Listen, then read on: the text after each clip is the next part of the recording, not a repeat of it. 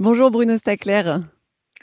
Bonjour Léopoldine. Ça fait dix ans que votre famille œuvre pour la scolarisation euh, d'un village au Laos. Pouvez-vous nous raconter comment est né ce projet?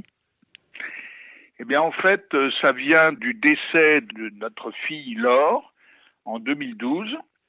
Et ben, on s'est tous réunis, la famille, les amis, les enfants, les amis des enfants, nos amis, en fait, etc. Et assez spontanément est venue l'idée euh, de créer une association et de faire quelque chose d'utile, de, positif et tout, comme notre fille aurait souhaité.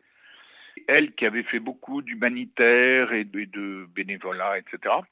Euh, on a eu une opportunité au sud du Laos euh, de créer, de, construire cette école ce qui tombait très bien puisque mon épouse est à moitié laotienne du sud du Laos, de la région de Champasak, et l'école est au sud du Laos, dans la région de Champasak.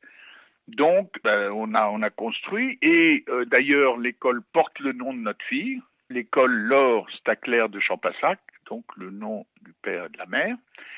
Et puis, c'est une école qui marche très bien, qui a 80 élèves de primaire, trois professeurs, et, et dans ce petit village qui est quand même pauvre, ça a été un excellent accueil euh, qu'on a reçu parce qu'évidemment on a fait beaucoup de choses, amener l'électricité dans l'école, enfin etc. Les...